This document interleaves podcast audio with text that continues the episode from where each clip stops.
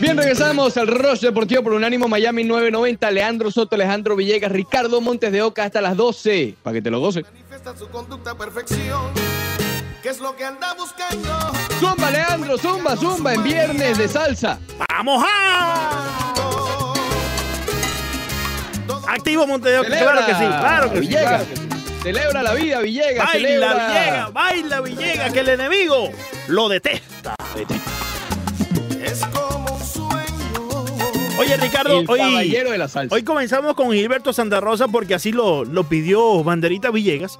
Pero Muchas gracias, te tengo par de canciones, te tengo par de canciones que son estrenos. La estaremos, la estaremos escuchando más adelante en el programa.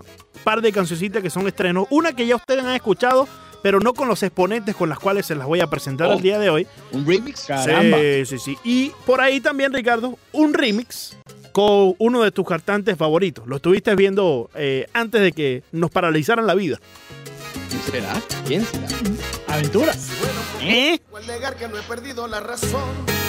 Si estoy descontrolado. Muy bien, lo prometimos en la semana, Leandro, hablar sobre eh, los roster posibles del Clásico Mundial de Béisbol. Esto nace luego de, de que yo le comentaba a Leandro Villegas que el fin de semana en específico hubo muchos live de peloteros activos y no activos. Y Toda el la tema de semana se la pasan en eso. Todo, to- ya ahora uno no puede ver ni las historias. Eh, y llamamos con las líneas al 786-801-5607.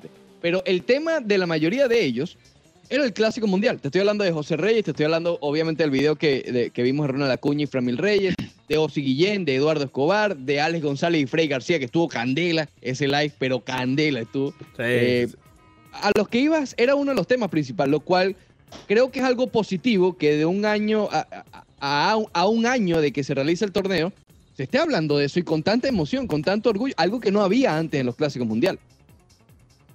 Sí, yo estoy de acuerdo. Además, creo que fue inteligente y, y creo que fue una propuesta de que vino desde las mayores, desde mlb.com, tratando de, bueno, hay que hablar de algo, ¿no? Y aprovechar, bueno, falta un año para el clásico, vamos a ir creando esa expectativa, poniendo a la gente a hablar del evento, sobre todo porque hasta hace dos, tres meses ni siquiera sabíamos si iba a haber clásico o no, hasta que anunciaron a Miami como, como la sede Claro. de prácticamente todo el torneo. Entonces, eh, interesante y además pone a la gente a pensar, bueno, ¿quién, quién va a ir al Clásico Mundial? ¿Quién, quién, quién tiene mejor equipo? Si es- siempre sabemos que Estados Unidos si lleva su, su equipo A, por lo general va a tener la, la mejor escuadra, pero no, no ha sido así nunca, a pesar de que quedó campeón, no lo hizo con, con, con los mejores. De hecho, No. Marcus Stroman terminó lanzando el, el juego para ganar el campeonato. Nosotros estábamos ahí en, en Los Ángeles. eh, pero realmente los equipos que se pueden armar, si van todos, si todos se mantienen sanos, son realmente interesantes. Y hoy vamos a hablar de, de tres de ellos, ¿no? De tres de ellos, tal vez de cuatro, porque también, bueno, hice la tarea, de hecho me tardé muchísimo haciendo. Gracias, Eh, oye, gracias, Ricardo.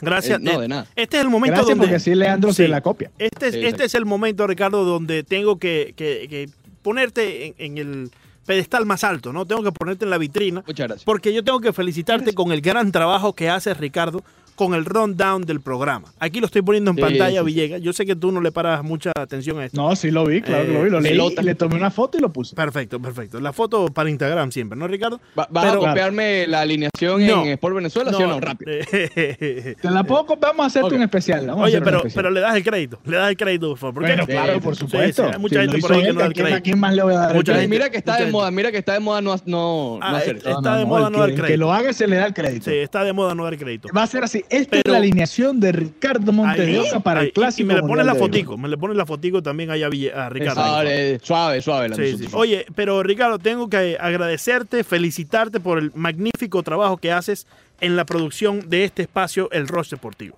Espectacular. Muchas gracias. Ahí- Un ahí aplausito ahí, Diego. lo vamos a hablar. Un aplausito ahí. Eh, Espectacular. gracias. Espectacular. Muchas gracias. Magnífico. magnífico. Eh, ahí yo puse a Venezuela, Dominicana y Cuba, pero estoy, estoy armado también la de Puerto Rico. La de Puerto. Rico. También. Obviamente llegaron a la final eh, dos años consecutivos. No la han ganado, pero han llegado a la final no dos años, sino dos versiones consecutivas. Pero antes de entrar en materia, ay, me dijiste que hay llamada, ¿no, Leandro? Efectivamente, Ricardo, en el 786-801-5607, hoy le damos paso a Jordi. Muy buenos días. Jordi, Buenos bienvenido. días, muchachos, ¿cómo están? Espectacular, Jordi, magnífico, Claro, hermano. amanecieron hoy hablando de Spido. Spido me recuerda mucho a mi etapa en Cuba. ¿Spido? Eh, la eh, vistió muchos años a, la- a la- a los deportes acuáticos en Cuba y Claro. me encantaba. No sé, no sé la parte aquí de los de los de los boxes y eso, no sé, pero eh, en la parte para, para, para competir, para competencia, para entrenar, era muy buena, era muy, muy, muy buena. Claro, claro. Eh, El, problema es cuando te lo pones como banderita, que no es necesariamente para Ah, competir. bueno, ya- ya- sino- ya sí. eso, ya eso es otra cosa como banderita. Oye, Sí, muchachos, eh, hoy se les ha olvidado algo muy importante. A ver. Felicidades a todos los culés. Hoy se cumple, Sí, hoy es el segundo, el segundo aniversario de la Roma de Manolas. Oh. La Escúchame. Roma de Manolas. Escucha, escucha, Ricardo. Escucha, Montevideo. Felicidades. ¿Qué pasó a ese día? ¿Qué pasó ese A día, ver, Jordi, Jordi, hazme un recuento, hazme un recuento. ¿Qué pasó ese día, por favor? Bueno, imagínate tú, A ver, está- a ver. eh, ellos fueron 2 a 0. 2 a 0 fueron y terminó 3 a 0, 0 a 3, ¡Oh! 3 a 0.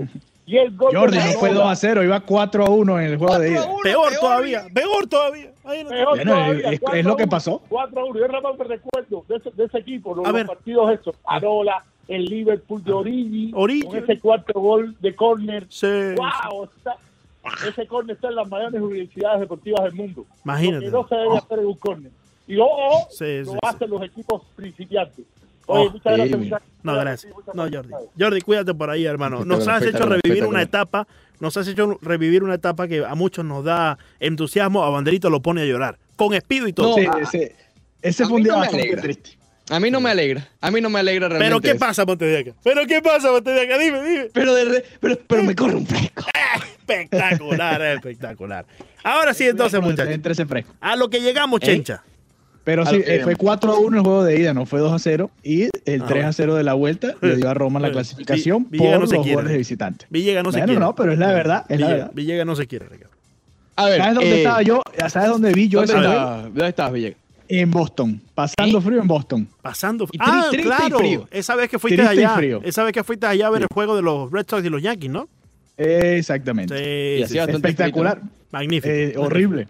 Horrible, horrible. Además eran, eran en abril, se suponía que iba a estar ya temporada de, bueno, Tú, tú, no eres un tipo, Primavera. tú no eres un tipo de frío. A ti te gusta más ir en playa solo en licra. ¿no? Sí, sí, sí. pero- Quedarse dormido. por favor, yo prefiero mil veces estar en la playa Sí. con calor que estar en frío. Y dormido, y dormido, y cuando despiertes estés así en un mundo raro, no sé por No, dónde estás. no, no, sí, no, sí, no, no. sí, sí. Pienses tú que este es un paraíso.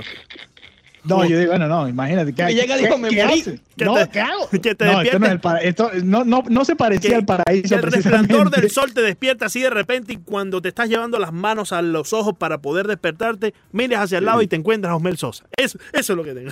Eso es lo tuyo.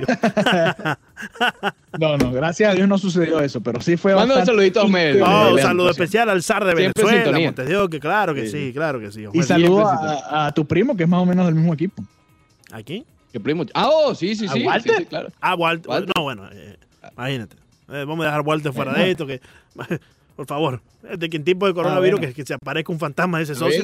ya, ya te dije que ya están un poco más relacionados, Villegas. Sí, Sí, sí.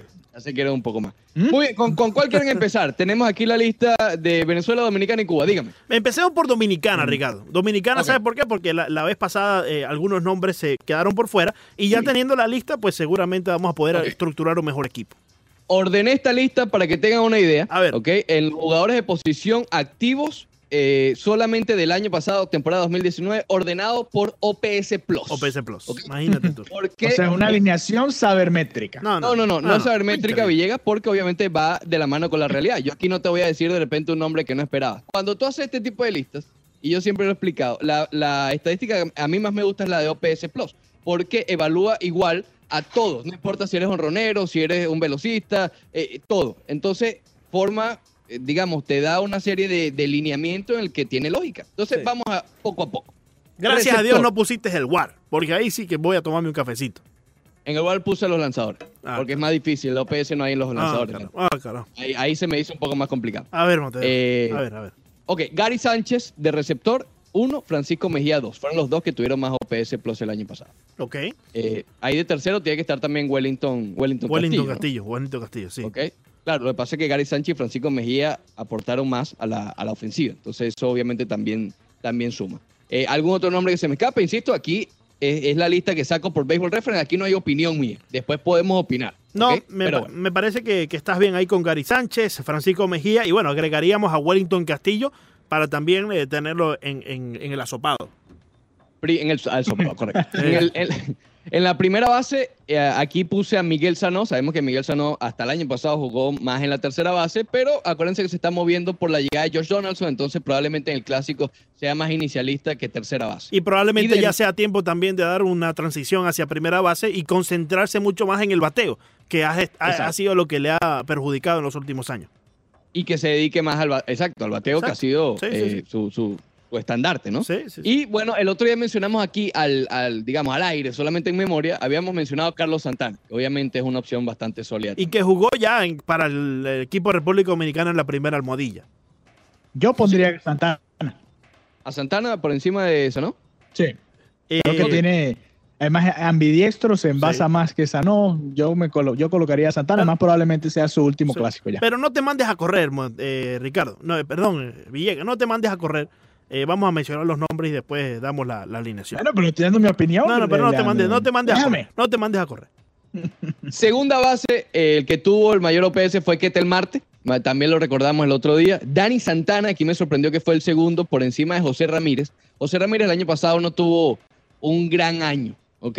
Eh, si vemos en, en- como pelotero en general, yo creo que José Ramírez es un peloterazo y debería estar allí, obviamente. Yo lo puse más en la tercera, pero ya vamos para allá. Puse Sí. a Ketel Marte en el número 2 y Dani Santana. Y entre paréntesis, que no estuvo en el OPS por las lesiones, etcétera, eh, Robinson Cano. Ese es más, digamos, añadido para que esté allí por lo menos en el platón, Alejandro Villegas. Este es interesante y, y bueno, vamos a ver si los amigos dominicanos se animan a llamarnos a ver qué opinan. ¿Qué harían ustedes si Robinson Cano te dice, mira, yo quiero ir al Clásico Mundial, pero tienes un talento como Ketel Marte con los números que puso el, el año pasado, suponte que, el- que los vuelva a, a poner Sí. este año, ¿qué hacen? ¿Ponen a, a Cano de titular o ponen a Marte? Fíjate, pero no solamente eh. tenemos que preocuparnos por Ketel Marte, sino también por José Ramírez, que aquí en la lista Ricardo lo tiene como tercera base. Y Sí. bien, ¿no? Porque ha jugado en la mayor parte también de su carrera en la tercera almohadilla, como bien ha, ha compartido algún tiempo en segunda base. Pero cuando tú, cuando tú tienes un- una figura como Robinson Cano, probablemente como tú dices, Villegas sea su último clásico mundial, y él te dice, quiero ir al clásico mundial, usted se olvida de los números que ha puesto Robinson Cano en los últimos años, porque ya Robinson Cano no está jugando por lo que tiene en el pecho los Mets de Nueva York, los Marineros de Seattle, sino está jugando por la República Dominicana. Y si hay algo que tenemos todos los latinos e incluso también eh, el, mundo entero, ¿no? Es el orgullo y la responsabilidad que sentimos por poner el nombre de nuestro país en alto.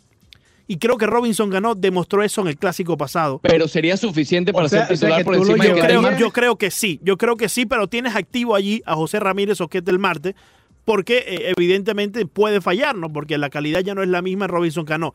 Pero cuando estás jugando con ese extra, con ese variante, con ese eh, ingrediente adicional, que es eh, tener el, el- el nombre de tu país en el pecho, en estos casos yo creo que también tienes que tomarlo en cuenta. Claro está que José Ramírez va a jugar con el mismo desempeño, teniendo también su país en el pecho y Ketel Marte también, ¿no? Pero ya Robinson ganó, lo ha comprobado, que puede llevar ese, ese, esa, ese orgullo que siente por su país y ponerlo en el máximo del Clásico Mundial. Fue una figura muy importante en los últimos clásicos para República Dominicana. Tú te vas entonces con Cano. Yo me voy con Cano. Al igual que hubiese pasado lo mismo con Beltré, por ejemplo. ¿Me explico? Adrián Beltré. Sí. Pero lo que pasa Sí. es que Beltré cerró mejor. Es decir, Claro. eh, el- el- Claro. la caída de Cano ha sido Sí. peor que la de Beltré. Sí, sí. Yo aquí en segunda No, base yo- me voy con, con Cano. Yo me voy con el que tenga el mejor momento y me llevo, igual que no va a ir de, así sea de, de Sí, sustituto, claro, ¿no? claro. Y, y probablemente tenga uno que otro, que otro juego de titular. Yo me llevo, yo me quedo en Pero el no Yo dejo por fuera aquí a Dani Santana en todo caso. Sí, claro, Cano. Pero no tiene, no tiene Robinson Cano mucho más peso en una alineación. Imagínate la alineación de República Dominicana y ves el nombre de Robinson Cano. Yo- Para mí tiene más peso ten- tenerlo en la alineación por el liderazgo, por la entrega que ya ha demostrado eh, la puede dar. Eh, son factores más allá de los números que yo tomo en cuenta, Villegas. Sí, sí, puede ser, pero ahí. Ok, vuelvo al mismo caso de Santana, Carlos Santana. Eh, Sí. También tienes un líder ahí, entonces, si hablas de liderazgo, Sí. lo pondrías a él por encima de Sano por el liderazgo. Eh, depende de, de cómo lo enfoques, ¿no? Sí, por eso yo- quiero escuchar a los amigos dominicanos Sí, a ver sí. qué piensan, qué harían ellos, si Sí. se llevan a su estrella Ah, eh, ya establecida y con mucho renombre. Que va a hay, hay algo, hay algo con Marte también, perdón, Villegas, que juega varias posiciones también. Eh, entonces Exacto. pudiera jugar con, con eso. Eh, recuerda que Marte quedó cuarto en la votación del jugador más valioso el año pasado. Ojo, y sí. necesitas, necesitan esta alineación un poco de velocidad también, ¿no? Porque los nombres que ya hemos mencionado, Gary Sánchez, hermano, pare- parece que corre con un piano atrás. Miguel Sano y Carlos Sí. Santana tienen tres pianos cada uno. Ketel Marte te presenta un poco más de velocidad que necesitas en una alineación. Eh, José Ojo, Ramos tampoco es un velocista. Tampoco, es un velocista. tampoco lo es. 10 bases el año pasado. tampoco lo es, pero por lo menos tienes ahí alguien que sabes que puede correr, ¿no? O sea, que tiene 32 velocidad. honrones, 92 impulsadas, 329 el año pasado. Efectivamente, por parte de Ketel Marte. Así que sería interesante ya cuando analicemos el outfield, dónde puede caber aquí eh, Ketel Marte. Exactamente. Pero fíjate que a pesar de que no roba mucha base, eh, se sabe correr muy bien las Claro. almohadillas, porque el año pasado tuvo nueve triples. por Aquí, Villegas no me va a dejar mentir. Una cosa es correr las bases, correr las bases cuando se da un batazo entre dos, y otra cosa es robar base. Totalmente distinto. Villegas. Eh, él- Sí, sí, que por supuesto. Una- eh, es diferente. Hay gente que sabe correr muy bien las bases, que no roba tantas bases, y hay gente que es muy rápida, y pero a la hora de robar bases simplemente no, no tienen el timing necesario y- y siempre terminan siendo out. Así que, eh, pero sí, sí estoy contigo en que, bueno, sí, depende de qué qué esté buscando el manager de la República Dominicana, porque Sí. quizás lo que quiere es llevar un, un equipo de, de que se concentre más en poder que en habilidad o, o- o ese juego pequeño caribe o, es- que, que tanto le gusta a Leandro, Claro. porque si quiere llevar es puros honroneros, también tiene una alineación para eso. En la tercera base sí hay, sí hay una, eh, un gran problema, ¿ok? Eh, el que tuvo la mejor temporada el año pasado allí fue Rafael Devers, ¿ok? Pero tienes a Manny Machado. Y si quieres incluir a José Ramírez también, te- está allí como opción de tercera base. Ahí sí hay bastante complicación. Aquí Ahí yo- sí está complicado, además todos, todos están, digamos, en su mejor momento, ¿no? No hay ninguno que, que vaya de salida. Sí. Eh, por números, si, te llevas por hay que también hay que ver qué pasa esta temporada, ¿no? Si qué, qué tanto se juega, quién pones mejores números, cómo llegan al Clásico Mundial de Béisbol. Pero Manny Machado es el mejor de los tres. Te- Creo que estamos eh, los tres de acuerdo en eso, por lo menos eh, en, en su carrera. No sé si el año pasado, pero Manny Machado es el mejor de, de esos tres. Yo me voy con Manny Machado en esta, en esta aquí.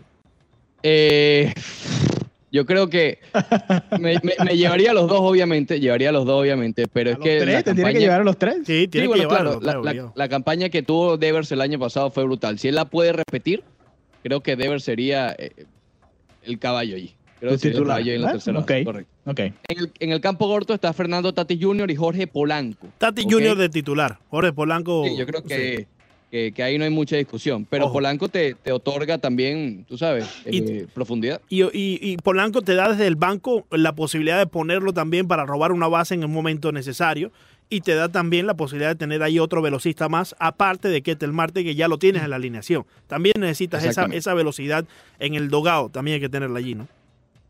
En los jardines está Juan Soto, Tiene que Ramón. Laureano. Sí, Eh, claro, insisto, allí, eh, eh, tomé los números del año pasado eh, y obviamente arriba en la lista está Aristides Aquino, pero es muy, muy corta, digamos, la muestra de Aristides Aquino, que básicamente tuvo eh, un poco más de un mes muy bueno, pero muy, muy bueno en grandes ligas. Y cuando Y llegó a República. Dominicana, eh, no fue el mismo cuando jugó con el Licey este año. Es una pequeña muestra Exacto. también, pero no fue No, el y él mismo. cayó también al final, en septiembre cayó bastante en grandes ligas. Pero Sí. bueno, es un nombre interesante si se juega, sobre todo temporada este año, ¿no? Sí. Está Marte, Eloy Jiménez no está en la lista porque no tuvo el, ma- los- el mayor OPS, pero obviamente es un nombre muy interesante también, al igual que Marcelo Zuna. Sí. Tienen bastante profundidad. Yo, te- yo pongo a Juan Soto en el right field, o perdón, en el left field, es lo que más ha jugado.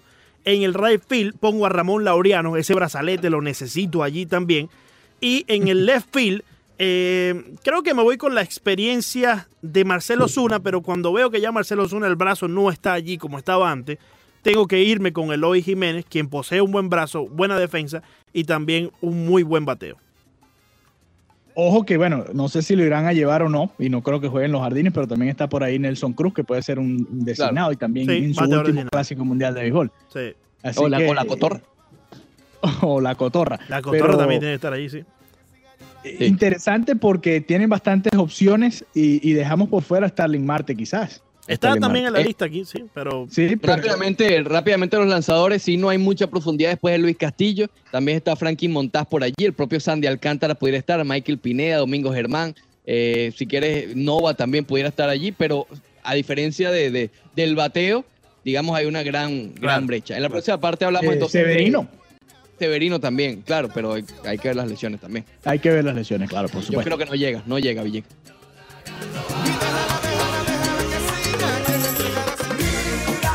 Bien, regresamos al Roche Deportivo por Unánimo Miami 990. Está la canción Nueva Vieja, ¿no, Leandro Soto? Esta, efectivamente, Ricardo. En viernes de musiquita nueva ponemos esta nueva, pero que a la vez es vieja. Escuchen bien. Ok. Esa era de Daddy Yankee, ¿no? Originalmente, solamente.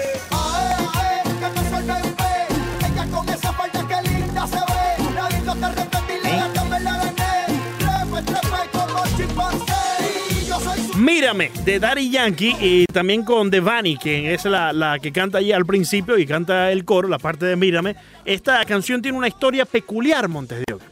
A ver, ¿cuál es? Fíjate, ahí está Don Omar también, escucha.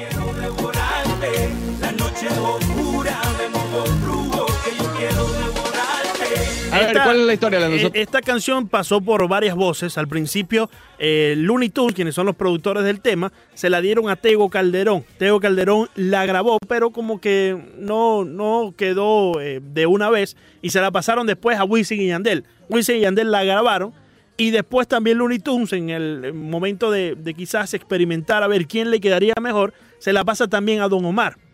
Ya después, teniendo todos estos exponentes, se decidió que se iba a sacar con todos ellos el tema. En aquel entonces, pero por debidos problemas que Wisin y Yandel tenían con Don Omar, pues Don Omar dijo, no, yo no quiero grabar con ellos. Se tumbó todo el tema, no salió nadie, y después llegó Daddy Yankee. Y se la dieron a Daddy Yankee. Daddy Yankee la graba, y lo demás es historia. Pero hoy por hoy tenemos esa versión inédita que en algún momento iba a salir, pero no salió. Muy bien, quedamos pendientes entonces con el, equipo del clásico de Venezuela, mismo, mismo criterio, ordenados los jugadores de posición por, por OPS, justamente lo- entre los activos del año pasado, solamente el 2019. Y se van a dar cuenta sobre todo en la posición de catcher, que es una de las más profundas para Venezuela. El que más tuvo fue Wilson Contreras. El segundo aquí me sorprendió fue Omar Narváez por encima de Wilson Ramos. ¿Ok? Fueron los tres que más tuvieron el año pasado. Eh, insisto, el año pasado naturalmente no jugó Salvador Pérez, que es tal vez el mejor careta de Venezuela. Careta puro como tal, receptor puro. Eh, tal vez si hablamos de ofensiva tendremos que, que ver a Wilson Contreras, pero es una de las posiciones más profundas para Venezuela allí. Sí, yo creo que ya sería el momento de darle esa posición a Contreras, tener a Salvador ahí de, de backup o que juegue primera base si, si no hay otro, porque realmente Venezuela no tiene un primera base que tú digas, más allá de, de Cabrera, que puede ser designado, no tienes un Sí. primera base que realmente sobresalga tanto. ¿A quién moverías tú a primera? Porque fíjate que entre los de, que te- que mencionados, de los que más ha disputado la primera es Narváez. Sí. Sí, no, pero yo, bueno, si me pones estos tres nombres, Contreras, Narváez y Ramos, yo creo que Narváez no ni- iría, si acaso, como tercer catcher de- del equipo. Exacto. No, no lo vería yo como titular en la primera base de, de este equipo de Venezuela. Claro, justamente esa sería yo creo que la estrategia principal porque el primera base primero de la lista fue Wilmer Flores el año pasado. Eh, nada en contra de Wilmer Flores que tuvo un gran año, pero eh, creo que es mucho mejor poner a Wilson Contreras en todo caso en la inicial o al propio Sí. Wilson Ramos, no sé. Sí, Venezuela tiene opciones porque también en, en la tercera base hay, hay varios nombres importantes, allá, más allá de Eugenio Suárez, también está Eduardo Escobar, que jugó tercera el año pasado, y los dos tuvieron una temporada espectacular. Si repiten ese rendimiento, tienes que tenerlos a los dos de alguna manera en, en la alineación. Alguno de esos dos Sí. también puede jugar primera base. Fíjate que Venezuela cuenta con varios nombres eh, que pueden cubrir varias posiciones. Eduardo Escobar, el mismo Wilmer Flores, Omar Sí. Narváez estamos hablando, eh, Marwin González, eh, Gleyber Torres. Es decir, tienen, tienen posibilidades ¿no? de mover bien las fichas. Yo creo que yo me iría en la primera eh, almohadilla con Salvador Pérez. Y detrás del plato mantengo a Wilson Contreras. Eh, o viceversa también, ¿no? Porque Yo Salvador creo Pérez. viceversa. Sí, también, también viceversa. Hay que ver cómo regresa. Esa Sí, es la otra. Es que Salvador Pérez también te da un liderazgo necesario que necesita detrás del plato, eh, juego tras juego en, en el World Baseball Classic. No sé si ese mismo liderazgo lo puede proveer de la misma manera Wilson Contreras detrás del plato. Así que probablemente sea Los buena idea. dos, los dos han ganado la Serie Mundial. Exactamente. Uno con Kansas City y el Sí. otro con Chicago. Sí, sí, y creo que también Pero Salvador es mejor defensor. Guante de oro Es también. mejor ¿no? defensor que Contreras, sí. Sí, sí. Eh, Wilson Contreras también ha ganado guantes de oro, si, si, si no, no estoy seguro exactamente. Obviamente, Salvador Pérez sí ya tiene unos cuantos guantes de oro en, en su poder. Eh, ya la producción lo está buscando. Eh, Sí, en, la segunda base creo que no hay ninguna duda, ¿no? en la primera almohadilla, entonces, ¿con quién se van ustedes? Eh, simplemente para recapitular. No ha ganado guante de oro. Ok. No ha ganado. Wilson Contreras. Yo me voy con Wilson Contreras en la primera. Ok, creo que estamos de acuerdo ahí. Villegas. Eh, no, yo colocaría a Salvador en la inicial. Salvador. Claro, eh, sí. esto también hay un, hay un, hay que ver cómo regresa Salvador. Se perdió un año completo. O- si no regresa si- o- igual, lo cambia. Sí, por supuesto. O quizás ni siquiera vaya al clásico porque quiere enfocarse en, en su equipo. Sí. Eh, en todo caso, si, por, si es por más ofensiva, yo pondría o a Eugenio Suárez o a Eduardo Escobar en la inicial para tratar de tener el, el mejor line-up posible en cuanto a la ofensiva. Eugenio Claro. Suárez creo que también ha jugado primera base. Eh, Yo creo que él arrancó como shortstop, ¿no? Eugenio. Sí, Eugenio Sí. Suárez era utility antes de que bueno, se estableciera en la tercera base de los Rojos de Cincinnati, así que podría jugar en, en cualquier posición del, del infield, entendiendo que obviamente en el campo corto no va a tener el mismo alcance que, que puede tener Gleyber Torres. Entonces la segunda base es José Altuve. O sea, el tuve, Sí. ahí también está Luis Arraez y el propio Eduardo Escobar como profundidad. Sí. Sí. ¿Ok? En tercera base, ya lo mencionaba bien, Eugenio Suárez, ahí tampoco hay discusión, y con la misma profundidad de la segunda base, el propio Arraez, el propio Eduardo Escobar, y Marwin, si lo quieres incluir. Es también. incluso Torres. Sí, Gleyber también. Torres también puede jugar a tercera modilla. Sí. Exactamente, exactamente. En el campo corto está Gleyber Torres, que Gleyber Torres, también sirve como profundidad de segunda base, es lo que estábamos hablando Sí, también. Sí, Eh, sí. Pero ahora es shortstop establecido, o por lo menos se planteaba para que eh, eh, eh, tomara esa posición con los Yankees, y ahí está Marwin González, y quizás el, el campo corto más natural, Freddy Galvis. Freddy Galvis, que Sí. es gran campo corto, gran, gran campo corto. Quizás lo que lo mantiene fuera, obviamente, es la, la figura de Gleyber Torres, que batea demasiado. La ofensiva de él la necesitas allí. Y su defensa también es muy buena por parte de eh, Torres. Pero si nos vamos Claro. a la defensa, únicamente Freddy Galvis probablemente sea uno de los mejores defensores de este equipo. Obviamente me voy con Gleyber Torres. Me gustaría mantener a Marvin González como utility en sí y no como backup del shortstop. Yo pusiera como backup al propio Freddy Galvis. Y porque tal vez lo vas a necesitar en los jardines donde estás un poco flojo. Sí, ok, Sa- sí. salvo Acuña, Inciarte, o- Inciarte no sale en la lista porque el año pasado tuvo muchas lesiones, pero Inciarte es un fijo allí en, en los jardines. Claro. Pero ajá, y, y el tercero después, ¿quién es? Gerardo Parra, que está en Japón. Eh, el año pasado estuvo Anthony Santander y Víctor Reyes por ahí también haciendo ruido. Eh, no, yo, yo creo que sería David Peralta de los eh, Arizona David Peralta pudiera estar. O Abisail García. Eh, no olviden a Abisail Abisail García. también puede ser un, jardinero. A ver, por- Fíjate, me sorprende que Abisail no haya salido en la lista. vamos para el left field. Vamos para el left field. ¿Quién sería el left field de nosotros? David Peralta Mm. sería mi, mi jardinero izquierdo. David Peralta, jardinero Ahí izquierdo. que- coincido con Villegas. Sí. Sí. Eh, yo pondría a Cuña en el centro y en el right field puedes No, poner a, Perdón, yo a pondría a Abisail Acuña, García. No, yo yo- pondría a Acuña en el left, en el centro de Inciarte y en el Rey Abisail. Efectivamente, esa es la que habíamos he- hecho nosotros, Ricardo, al principio de la semana. Yo me voy con esa. Yo voy con Acuña en el left field. Creo que es donde más experiencia tiene. Si bien puede cubrir muy bien el center field, cubre mucho campo ahí, pero no más del que cubre Ender Inciarte. Y también me voy con lo mismo que dije con República Dominicana. A esta alineación hay que darle cierta velocidad. Ya la tienes con José Altuve, pero agregarle un poco más con Ender Inciarte Y con Acuña. y con Acuña también, correcto. Y agregarle un poco más con Ender Inciarte, que puede ser un revulsivo tocando la pelota, ya sabemos cómo puede hacerlo. Puede batear también para veraje, para líneas, para contacto, para posicionarse en las almohadillas. Center field, Inciarte y en el right field me voy con Abisail García eh, para tener más poder ahí. Y fíjense, en designado puede estar uno de estos receptores que quedó por fuera. Wilson Sí, Ramos. no, que el No, yo- designado debería ser Miguel, Miguel Cabrera. Cabrera. ¿no? Miguel Cabrera más por la parte sentimental, ¿no? No, no, no, ni siquiera, ni siquiera. Bueno, pero depende. Si batea como batió el año pasado, creo que hay que llevarlo otra vez. Y, a- y a él le gustan los clásicos ade- mundiales. Siempre además- ha ido, nunca ha fallado. Además, sabemos que lo de Miguel Cabrera que lo ha hecho fallar en los últimos años ha sido las lesiones. Y obviamente tenemos que verlo esta campaña si es que ocurre. Pero se vio muy bien en el Spring Training. Bajó de peso Claro. bastante. Muchas libras bajó Miguel Cabrera. Se veía corriendo bien. Se veía usando sus piernas para eh, batear.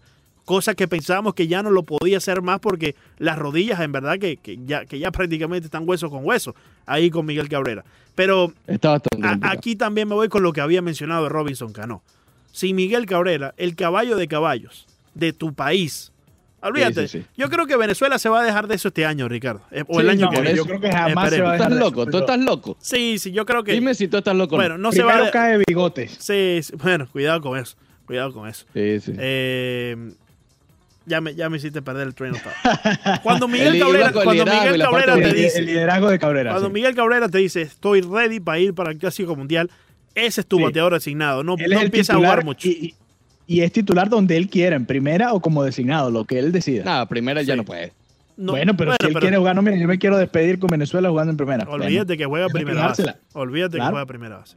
En lanzadores, eh, mm, Es un poquito flojo aquí Villegas. Sí. Eh, Eduardo Rodríguez obviamente fue quizás el, el mayor exponente el año pasado junto a Aníbal Sánchez. Después, Sí, por, las, por las victorias. claro, Carrasco, que obviamente no, no acumuló mucho el año pasado por los problemas de salud que tuvo, pero es quizás el- uno de los nombres más importantes. El mismo Félix Hernández, que está luchando por un puesto, Germán Márquez, Yoli ahí- Chacín, Johnny Chirino. Ahí faltaría Jesús Luzardo, que acaba de debutar Sí. con Oakland, que Sí. Habría que ver exacto. Fíjate, Y a, y a ver si, si le interesa ir, ¿no? No sé si se estará jugando un puesto en la rotación con los Atléticos el año que viene en, en Eh, training. yo creo que ya él se ganó ese peruano venezolano. yo creo que él ya se. Sí, pero Perú no va para la Perú Copa. no va. Yo creo que. Bueno, que- no me extrañaría, Villegas. Últimamente va, imagínate. Yo creo que Imagina, Luzardo ya tiene, ya tiene ese puesto en, en la, en la rotación. Eh, lanzó en los playoffs con los de Oakland eh, Athletics este año pasado. Así que yo creo ¿Tú que. dices que tiene un puesto afianzado en la rotación de Venezuela? Sí, no, eh, no sé si en la de Venezuela, te estoy hablando de los eh, Ah, Atléticos. Y cuidado no dice en la de Venezuela, que necesita esa juventud en la rotación. Pero yo pensé que íbamos a estar peor en, la- en los pitchers. Tenemos a un Aníbal Sánchez que creo que está reinventado y tiene por lo menos No, Leandro, está, está fa- esa es la parte más falla de Venezuela. Sí, claro, claro, definitivamente, pero no pensé que íbamos a estar tan flojos, ¿no? O sea, eh, o sea, mejor dicho, pensé que íbamos a estar más flojos aún. Pero Aníbal Sánchez está renovado, te demostró que en la Serie Mundial pudo hacerlo. Está renovado, el hombre ganó una Serie Mundial, hermano, y fue importante Sí, para los nacionales de Washington. tercero o cuarto, está bien. No, claro, no te lo estoy poniendo en orden, te lo estoy poniendo tal cual como aparecen en la lista. Si Félix Hernández puede demostrar tener la misma capacidad de reinventarse tal como lo hizo Aníbal Sánchez, va a tener su puesto. Ese es otro caballo más, al igual que Miguel Cabrera. Eduardo Rodríguez me causa cierto, eh, me causa ciertas dudas, ¿no? Fue el mejor el año pasado. Fue de todo mejor lo que nombra fue, el mejor el año Fueron pasado. 20, 20 juegos ganados el año pasado por él. Pero lo que demostró en el último clásico, obviamente era mucho más novato, eh, Eduardo Rodríguez en aquel entonces. Pero no estamos tan mal allí. Y Carlos Carrasco siempre tiene esa, esa actitud eh, positiva, importante. Creo que también estará listo. Y Johnny Chirino, cuidado con Johnny Chirino. Sí, Yo ese recuerdo- puede ser uno de los que vaya porque, bueno, yo no recuerdo a Carlos Carrasco yendo a, a ningún clásico mundial. Creo que No, nunca no, ha ido. Carrasco no, me, me- me refería a Rodríguez, a Eduardo Creo Rodríguez. Sí, sí, por eso, la última sí. vez. Carrasco estaba, o- sí, Carrasco estaba lesionado. O, lo- o lo mandaron a, a decir que se lesionó. Pero bueno, en todo No caso, sabemos. el Imagínate. Chirino, A veces Chirino yo creo que esa fue la vez Villa que se fracturó la muñeca con un pelotazo. Creo, si mal no recuerdo. No recuerdo realmente. Eh, Realmente no me acuerdo. Oye, en la próxima parte seguimos hablando de esto, pero esta vez vamos con la selección de Cuba y vamos a reforzarnos con Francis Romero. Eso sí es un refuerzo, en verdad. Billy. Eso sí es un refuerzo. Ese sí, es ¿no? Como Leandro. Ese sí es un refuerzo. Y ya tenemos en la línea a nuestro invitado, Montes de Oca. ¿Eh? Porque si la primera fue buena,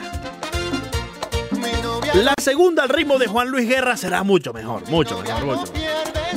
Bien, así regresamos entonces. Abrimos la segunda hora del programa del día de hoy, el Rush Deportivo, por Unánimo Miami 990. Leandro Soto, Alejandro Villegas y quien les habla Ricardo Montes de Oca. Ya como adelantaba Leandro, vamos a recibir en la línea a Francis eh, Romero. ¿Cómo estás, mi hermano? ¿Cómo está todo?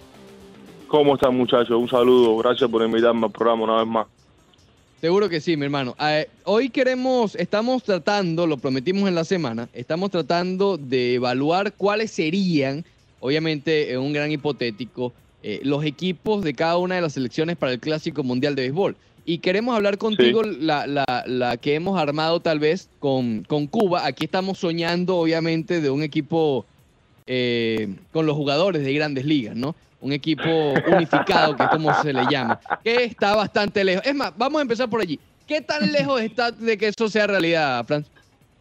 Bueno, hermano, fíjate si eso está eh, bastante lejos de una realidad que aún existiendo un acuerdo en los tres meses y medio que duró ese acuerdo, eh, la Federación Cubana de Béisbol nunca se pronunció sobre el tema de, de- de recuperar a sus peloteros eh, emigrados, tú sabes, que era el, momento idóneo para, para haber dicho, bueno, ya, ya todo está resuelto, a- eh, pusieron unas trabas de que los peloteros tenían que ir a Cuba a repatriarse, eso es como eh, volver a hacer una residencia allá y, y aquello. Imagínate tú ahora en tiempos de que, de que no existe nada, de conversación ninguna, ni acuerdo de nada. Eso, eso no lo vamos a ver, yo creo que no lo vamos a ver en, en mínimo 15 años, 10 años. Claro. Eh, pero bueno, soñar en- y más en estos momentos Sí. no cuenta, no cuesta absolutamente nada. Hemos armado más o menos esta lista y queremos también que, que nos menciones algunos de los jugadores que, Sí. que, que, que no están en la lista porque lo ordenamos según el OPS Plus del año pasado de los jugadores activos obviamente nacidos en Cuba, pero hay muchos prospectos como por ejemplo Luis Robert que no aparece porque simplemente no, no ha jugado y habrán otros otros que merecen también estarlo. Leandro. Yo, yo tenía Seguro. mucha esperanza, Francis, Alejandro, eh, Ricardo, eh, con la canción de Willy Chirino que ya viene llegando, hermano, pero eso más y más y más parece que, que- que la canción... eh, va- vamos a tener que hacerle un remix a la canción, ¿viste? Ya esta altura hay que hacerle un remix. Eh, Hay que hacer un remix a, a todo eso. Sí, sí, hay que hacer un remix a, a toda esa gente. Eh, fíjate, Francis, en la receptoría, ya para empezar con los nombres, tenemos Sí. a Yasmani Grandal. Y, y- y también quiero agregar aquí, ¿no? Eh, Más allá de lo que decía Ricardo, que si hay un nombre digno de estar en este equipo que participa solamente en Cuba, en la isla, en la serie nacional, oye, eh, también menciónalo porque estamos hablando de un equipo unificado, donde todos van a tener el mismo chance. En la receptoría, Yasmani Grandal, ¿qué piensas allí? No, no, el Grandal, yo creo después de Salvador Pérez, el que eche más ofensivo de los últimos cinco años, por, vaya, por, por mucho. Y también tiene algunas algunas herramientas defensivas que le, que le han dado mucho valor, por supuesto. Sí. ¿Estaríamos Sí. de acuerdo entonces todos ahí, Ricardo? Sí, no, Ha mejorado mucho la defensa, sin duda alguna. sí, sí, sí. A ver, eh, eh, Villegas, ¿tienes algo que agregar? Grandal, ¿está bien? No, no, no, Yasmani Grandal es el caballo ahí. Ahí estamos caballo. todos de acuerdo. Yasmani Grandal está allí. En la primera base, Ricardo, eh, Pito Abreu. Tampoco tengo, tampoco tengo mayor, eh, ¿me entiendes? Duda aquí. Yo creo que Pito Abreu estamos bien. Villegas, ¿tiene algo por ahí que agregar? No, Pito Abreu, si no va, tendrías ahí a Jordan Álvarez en todo Sí. caso, pero Pito Abreu es el hombre. Correcto. Y creo que Jordan Álvarez lo vamos a reservar para alguna otra posición. Porque también puede estar ahí de backup, eh, eh, ¿cómo se llama? Yuli. Eh, Gurriel. también. Yuli Gurriel. Gurria. Gurriel. Y, y Bueno, también... Yo te voy a decir una cosa. A ver, ¿Quién a va ver. a ser el designado del equipo? Eh, fíjate, pudiera ser el, propio. que tú digas, no, si Francis es el manager, que diga Francis. Pero, para mí sí. pudiera ser el propio Álvarez, Jordan Álvarez. no, pero déjalo, Porque déjalo si que es el vas a invitado. hacer Leandro. el, Está bien, pero no te me grites. vas a hacer el, el line-up y, y Yuli va a ser designado, pues mejor que ponga a Abreu de designado y a Gurriel en el campo, ok, ¿sabes? ok, porque hasta nominado a, a Guante de Oro el año pasado. Sí, sí, sí, claro, me- mejor defensa allí. Eh, está bien, te, te- te compro esa. Eh, pasamos entonces a primera base a Juli Gurriel y Pito Abreu sería el designado, adelantándonos a esa posición. También está eh, Ricardo, lo entrevistamos, eh, jugó con eh, UM. Eh, Sí. y con los White Sox sí. estuvo el año pasado, brevemente. Eh, Sí. ¿Cómo se llama, chica? Ah, Francis, eh, ayúdame aquí. Que es el cuñado de Manny El, Machado. el cuñado de Ay, Manny se me Machado, John del Alonso. John Sí. del Alonso también. John del del Alonso. John del Alonso también. Pero Él cayó bastante Él el año cayó pasado. bastante, él cayó bastante, pero bueno, un nombre más que puede ser utilizado. Sí. En la segunda Mira, base, simi- si- similar, Leandro, perdón, A similar ver, también a al equipo de Venezuela. Aquí también Cuba cuenta con mucha versatilidad. Fíjate que Sí. est- está Juli Gurriel en la primera, pero Juli también puede cubrir la tercera. Mon- lo mismo Moncada con segunda, short y tercera. Es decir, eh, obviamente estas posiciones no, no son fijas porque hay, puede haber mucha versatilidad en, este- Sí. en estos jugadores, ¿no? Eh, Pero pusimos en la segunda base a Lourdes Gurriel Jr. Juli. Sí. ¿Qué, qué piensas Sí, ahí? yo creo que un, un equipo como ese de Cuba que va a tener muchísimos jardines, jardineros talentosos. Luz de Gurriel jugó segunda base hasta hasta que firmara eh, y todavía está jugando, pero se ha especializado más en los jardines. Sí, sí, segunda base Sí. Gurriel, por supuesto. Eh, en el shortstop, aquí pusimos por esa misma versatilidad, porque en la line-up, eh, pusimos a Juli en la tercera y Moncada, que obviamente ahora está allí, lo pusimos también en el campo corto, que lo puede defender. ¿Cómo armarías tú el cuadro con todos esos movimientos que hay? Uf, está duro, bro. Está, es mucho talento, de verdad.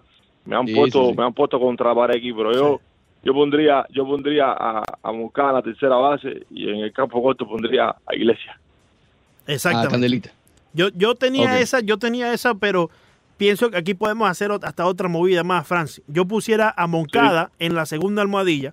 Estuvo jugando Sí. bastante allí. Claro. Incluso er- era Sí. esta temporada donde él iba a empezar como tercera base titular de los White Sí. Sox, ¿no? Exactamente. Sí, correcto. Correcto. Entonces yo pongo a Moncada en la segunda base, es allí donde tiene la mayor experiencia. En la tercera base, en este momento la dejo vacante porque en el shortstop tengo a Iglesias. Y Sí. me, me quedo sin tercera base, así que voy a mover a Julia a la tercera almohadilla e ingreso al. Pito Abreu en la primera ¿Y a base. Junito? Junito yo Está creo que va para los filos, ¿viste? Yo creo que Junito va para los filos. Yo está creo- perfecto, está perfecto. ¿Qué, te, qué te parece ahí, Francis? Bueno, esa, esa variante tuya está perfecta, pero ahí tú sabes que Vamos a probablemente Gurriel se te quede sin, sin, sin un puesto en los jardines. Lourdes- Esa- esa Lourdes- puede bueno, vamos a analizarlo, ya estamos entrando allí. Quedamos entonces Moncada, segunda base de mi parte, Juli Gurriel tercera, En el shortstop, José Iglesias. La primera base, Sí. Pito Abreu. Y detrás del plato, Yasmani Grandal. Sí. Exacto. También hay La única, la única diferencia mía es que yo me voy más por el bateo, pongo a Moncada, lo muevo al, al campo corto y a Junito en la segunda. Sacrificaría aquí a Candelita. También, Perfecto, perfecto. También. Villegas, ¿alguno? Ella se durmió. No, Sí. yo creo que yo pondría a Gurriel en la inicial. No lo pondría en la tercera base. Creo que ya no, no tiene el mismo alcance. Y, Ah. y eso obviamente me, me movería a Moncada hasta la tercera Sí, y Campo Corto Iglesias. perfecto, perfecto. Más defensivo, se va Villegas. Ahora, vamos para el outfield, eh, Francis Romero. Los nombres Sí. que tenemos aquí en la lista serían Jorge Soler, a Rosarena, Sí, Puig sí. y Luis Robert. Wow, bro. eh, vaya, tú no piensas en eso y es, increíble todo lo que tiene Cuba. No, no, increíble. Ahí lo, como tú quieras hacerlo. Yo me voy con eh, Puig en el right field. ¿Ok? En Sí. el center field pongo a Luis Robert y en el left field Sí. dejo a Jorge Soler. A Rosarena serviría como ese revulsivo de, de Acuérdate que tú estás moviendo a Junito. Tú Sí. tienes a Junito atrás. Sí, pero creo Los que Junito también se permanece en el dogado. Creo que Junito va. Sí, sí, Entonces sí. lo moviste del infil a la y del outfield Lo sacaste, lo sacaste para su casa. Oye, no hay espacio, no hay espacio aquí para Junito No hay todavía. espacio, no hay espacio No hay de lo que espacio. te decía. No hay espa- Y Jordan y Álvarez decir nada, entonces, ¿no? Jordan Álvarez designado para mí con, con el planteamiento que te igual decía con Pito ahí en la primera base. Y ahí está Césped también en el dogado. No, yo creo que Céspedes va de, de, de, de hitting coach, ¿oíste? Uh, yo creo que Céspedes- si Cepe, si No. Cepe llega este año y regresa a no su sé, no le tengo, Oh. no le tengo mucho, oye, no sé, no le tengo mucha fe a esos tobillos, a, a Céspedes, ya son muchas no lesiones. No sé, yo creo que a Céspedes mejor lo dejamos en la granja montado en la mate mango, hermano. Sí, sí. Sí. sé. Y entonces, Cazando jabalí. Yo, yo creo que lo dejo por allá mejor. No sé qué piensas tú, Sí, Francis. Bueno, hay que ver, Ahí hay está. que ver, hay que ver Sí. cómo se recupera el Ahí. hombre de todo. Esto. eh, Francis, pues, Francis no, mucha profundidad. Francis no va a caer en el jueguito, Ricardo. Yo- Lo, lo- lo lo que sí, lo que sí que muchos honrones en esta alineación, déjame decirte. Hay unos cuantos honrones. Mucho Pero, poder Y por lo muchos menos. ponches también. Oye, esto, esto pone en perspectiva. ¿no? ponche también. Esto pone en perspectiva. Y no por entrar en Hay sentimentalismo. que ponerse en perspectiva, Leandro. Siempre Sí. ponerse en perspectiva. Pero esto pone en perspectiva la calidad de equipo que pudiera tener Cuba en un clásico mundial o en cualquier, en cualquier competencia internacional con estos nombres que hemos mencionado, ¿no? Eh, No, hermano, es oye, es eh, increíble. eh, eh, Francis, Félix Pérez cabe por aquí. Oh, Felipe Pérez, ahí sí me has tocado una parte sentimental, porque Felipe Pérez es de los jugadores míos de, de estos que no pudieron llegar a grandes ligas, que estuvieron cerca, Sí. pero que han brillado a todos los, los lugares que han ido a jugar. Pérez, imagínate, imagínate. ¿Cuál tú crees fue el error? eh, no el error, ¿no? Pero la razón por la cual Félix Pérez no, no trascendió hacia el nivel más alto. Mira, pasaron dos cosas con, con, con Pérez que están en el libro, por Sí. supuesto su testimonio. Voy a adelantarles algo incluso, vaya, A ver. aunque no me han permitido hablarlo. Pérez Ya, vamos eh, para allá. tenía un, un inversionista en, en Dominicana que mm, le alteró la edad. No sé si ustedes lo sabían. Sí, yo, yo supe, yo supe esa historia. eh, tenía mucho menos de lo, de lo que habían puesto, ¿no? Exacto. Cuando ellos llegaron a Dominicana en 2008, ese inversionista le alteró le da cuatro años, de, 10 de 23 que tenía Félix, lo puso con 19.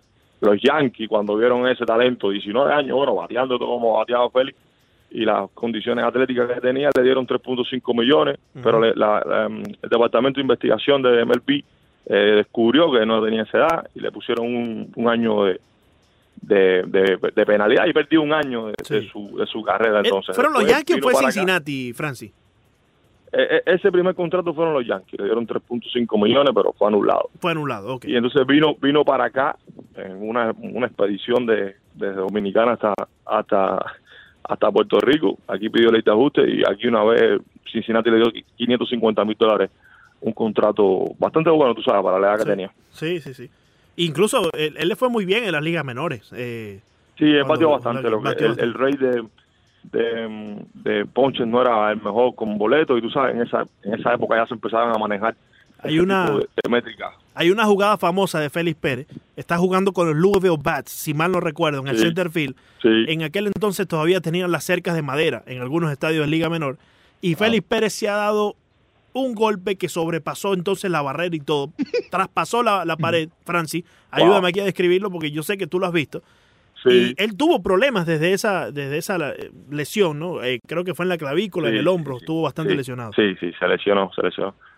Eh, Montes de Oca, mencióname los pitchers aquí, por favor. Sí, aquí, aquí, Francis, necesitamos ayuda porque fíjate, los tres, los tres selecciones que hemos mencionado, Dominicana, Venezuela y Cuba, realmente no hay mucha profundidad en los lanzadores, ¿no? Yo creo que Cuba Sí. puede tener un gran cuerpo de bullpen. Ahí está obviamente Raizel Iglesias, sin mencionar a Chapman, Roenis Elías. Sí. Eh, pero de abridor, ¿quién pudiera estar allí además de será de Spine?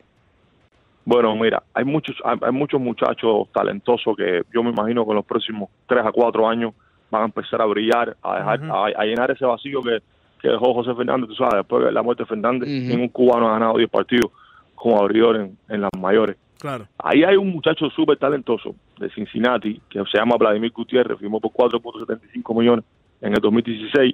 Ha sido valorado la mejor Cuba y el mejor cambio de, de la organización según Béisbol América, ese es uno. Está Adrián Morejón, muchacho que debutó el año pasado con los padres con 20 años, mejor Cuba del sistema de, de los padres, 97 millas. Está Michel Baez, que es un muchacho alto, un espigado, un muchacho altísimo, 6.9 de estatura, tira 99 millas. El año pasado debutó con los padres también como relevo, pero creo que lo pueden hacer abridor. El, el caso de Ronald, Ronald Bolaño, también de los padres. Sí. El año pasado debutó en Grandes Ligas. Bueno, cuando tú vienes a ver, no son los nombres estos que resaltan todavía, pero cuando Sí. tú dices, bueno, pero estos muchachos, Joan Oviedo es la mejor slider de, del- del sistema de, de los, los Cardenales San Luis. Roenis Elías cabe por allí. Roenis Elías cabe por allí. Roenis Ro- Roenis Elías sería un, un, un perfecto pitcher de esto de bullpen contra zurdos y, y esa historia, bueno. ¿Qué tal, perfecto, qué- pero, qué tal Sandy Gastón? Bueno, Mm, Gastón todavía muy está como, tú sabes, a un nivel bastante Sí. eh, mm, bastante bajo, están como en Liga Rookie. Estos muchachos están más desarrollados ya, llevan Ok. dos, Claro. tres años. Ok. Y, En el y. Sionel, Sionel Pérez. Wow, Sionel, Rogelio Mentero. eh, solo te dije los muchachos que no son, son, son tan conocidos, ¿sabes? Pero cuando Claro. haces la lista, ahí se quedan, ahí se quedan lanzadores, ¿sabes? Eh, O sea, se habría bastante posibilidades, ¿no? y- y imagínate. Y también hay algunos como, tú sabes, Raúl Valdés, Junior Ujú. Quimaya, Raúl. Jorge Sí, Martínez, sí, que sí. son los que siempre están brillando en Dominicana, en la Liga Invernales, que quizá también esa experiencia te haga falta. Claro, claro. Y también yo creo que cuando tienes a Raizel Iglesias de setup y a Roldy Chapman de cerrador, tienes un bullpen, hermano, ya para el final del Y juego. Pon a Roenis si quiere en el séptimo. Exacto, que, que mete No, miedo, en claro. verdad. Yo creo que Cuba aquí puede ser uno de los que más fuerte está, Ricardo. Teniendo en Sí, cuenta, no, teniendo en cuenta que con el análisis de Francis hay muchos brazos que aún no conocemos que tienen la talla, ¿no? Eh, Sí, sí. Francis, te quiero preguntar, porque eh, obviamente sé que hay muchos fanáticos de, de los equipos de Cuba hoy por hoy, ¿no? De, de los industriales, de Matanza. ¿Hay serie. algún, ¿Hay algún jugador dentro de la serie nacional cubana, hoy por hoy, hoy por hoy? O algún jugador que quizás eh, haya sido excluido de estas series debido a sus pensamientos. Y eso lo ha demostrado tal vez los récords que ha tenido, el que- que- o sea, su carrera, ¿no? No sé si se quedó un poco, me explico, en la manera de manallar. El Sí, ha por, eso, por eso te preguntaba lo del No, no, manager sabermétrico, porque si vas, cambiado. si vas por un sabermétrico no puede ser o siguiente, tienes Claro, que irte a uno de los jóvenes. No solamente me refiero a la sabermetría, sino al, al- al juego. Bueno. El, el 2004 a hoy es bastante diferente. Sí. Se, se, se, se dirige muy diferente que antes. Sí, y, y fíjate, si vamos a hablar de sabermétrico, ahí estuvo la- el, el- el clásico pasado Omar Vizquel, que él mismo ha dicho, se ha puesto las pilas a estudiar la sabermetría y esa es su Pero forma de llevar el momento. juego. No, pero, pero ya, la- ya evidentemente tenía esa, esa, esa base, ¿no? De saber, porque acuérdate que ya se había entrevistado con los angelinos, ya se había entrevistado No, no, con esta no, gente, no. No, los angelinos fue el año pasado, ¿verdad? Pero fue su, fue su primer intento a ser manager. Y él es uno de los nueva escuela, digamos, en el puesto de manager. Y siempre creo que desde ese punto ha, ha sido mucho más sabermétrico. Y no funcionó para Venezuela, para nada. Bueno, no sé si fue sabermétrico, pero bueno. Por aquí está Germán Ugarte, dice feliz viernes, santo, bendiciones, aquí siempre en sintonía. Un abrazo a Germán Ugarte, también por aquí Antonio Ivana, buenos días muchachos, Osi de la vieja escuela, pero vieja, vieja. Héctor Angula dice, eh, eh, Ren Osuna de manera para que caiga a troncazo a los peloteros que se hacen. No. Osuna, que fue manager del Osuna, año en. Venezuela. Imagínate. Sí, sí, sí. Imagínate. Así no se puede. Así no se puede. Oye, no tenemos una entrevista especial la próxima parte aquí en el Rose Deportivo con respecto a los Marlins de Miami y todas las iniciativas que están teniendo con respecto a la comunidad y todo este coronavirus. Regresamos con esa entrevista.